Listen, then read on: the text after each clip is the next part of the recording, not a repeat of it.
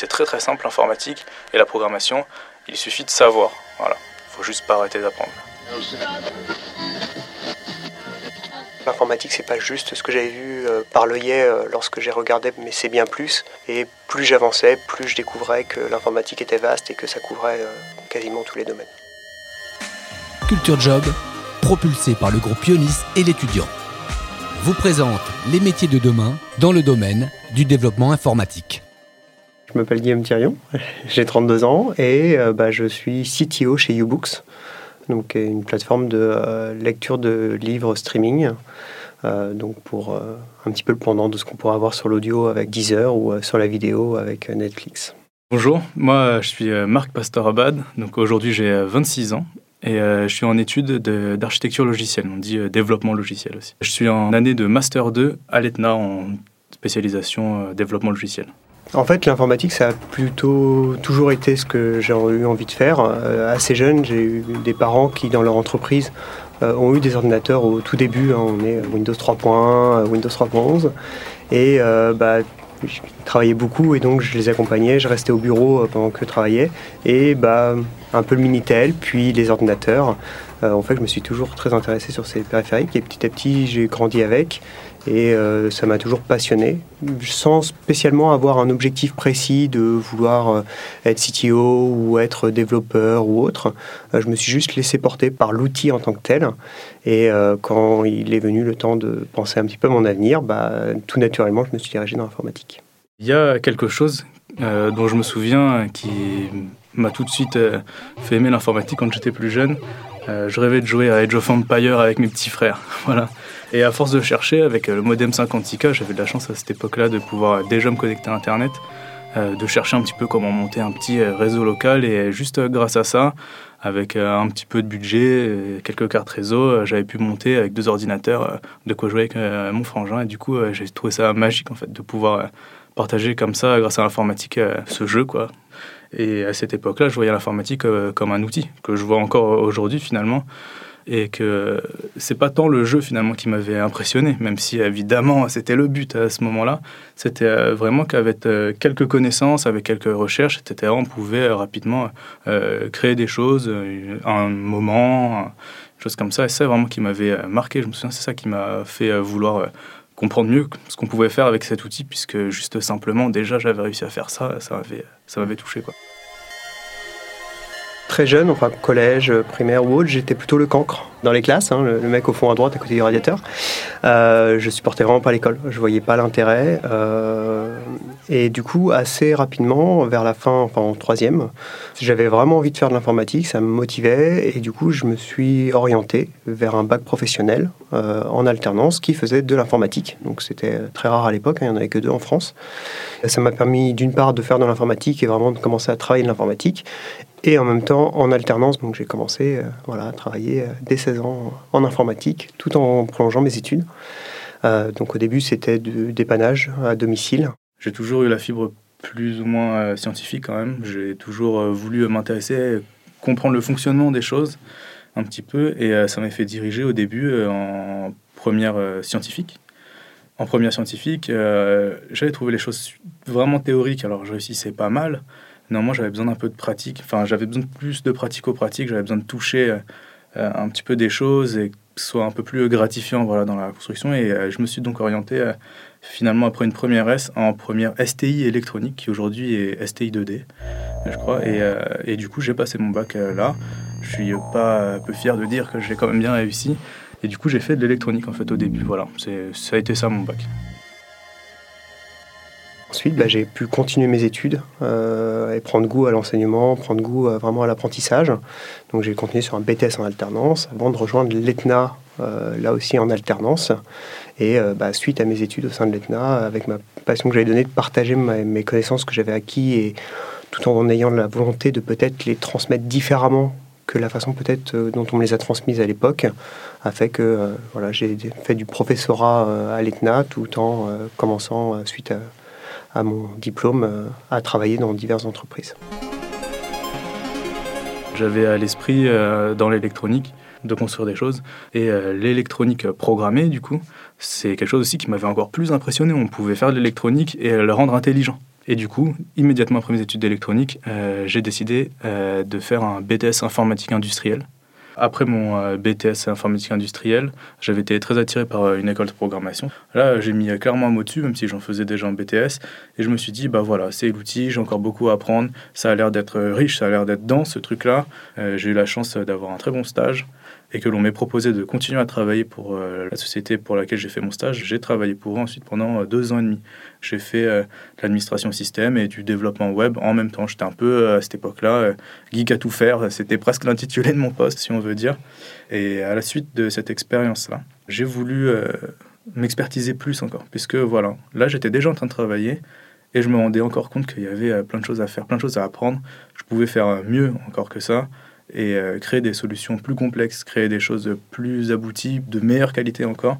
Et c'est là où j'ai décidé euh, d'amorcer un nouveau cursus d'études, où je suis entré euh, cette fois-ci en alternance à l'ETNA, en cycle master, et je savais déjà la spécialisation que j'allais prendre, je ne vous fais pas deviner, architecture logicielle. Voilà.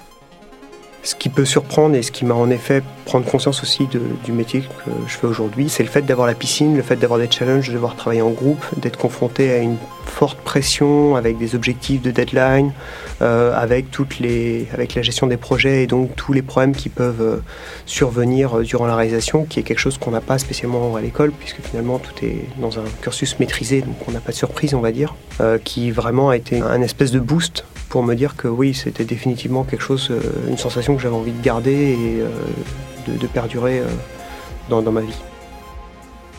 Alors au début, j'avais pas d'angoisse, puisqu'en fait, euh, quand on veut commencer, je pense, à la programmation, le développement logiciel, on peut vouloir partir un peu la fleur au fusil. On se dit, ouais, c'est magique, je vais apprendre à coder, là, je vais, je vais être à l'école pendant euh, X années, deux ans, trois ans pour les euh, et plus si on veut faire un master. Et on pense que, voilà, on sort de l'école et on sait programmer. Et au fur et à mesure qu'on apprend à programmer, qu'on apprend cette algorithmie, ben, on se rend compte qu'on ne sait pas programmer et qu'il y a énormément à apprendre et qu'en fait, quand on sortira au bout de cinq ans, on saura euh, les bases. Et en fait, plus on avance, plus on se rend compte de l'immensité euh, des possibles. Et, au fur et à mesure, ça nous ramène un peu à une certaine humilité. Donc, au début, je dirais euh, que non. J'avais aucune appréhension. J'étais super content. J'ai dit, ça y est, c'est parti, j'apprends et hop, je saurais le faire et tout. Et en fait, au fur et à mesure qu'on apprend, on se rend compte que, ah ouais, c'est plus complexe que ce qu'on pensait en fait. Et justement, c'est là où, euh, quand on aime ça, quand on a envie de le faire, et eh ben, on va toujours aller vers l'avant, on va toujours apprendre, on va toujours avancer. Et finalement, ces angoisses qu'on peut avoir de se sentir euh, euh, mauvais ou que ça a l'air d'être super difficile, etc., on les dépasse puisqu'en fait, on apprend. Et en fait, on se rend compte que c'est très très simple l'informatique et la programmation. Il suffit de savoir. Voilà. Il faut juste pas arrêter d'apprendre.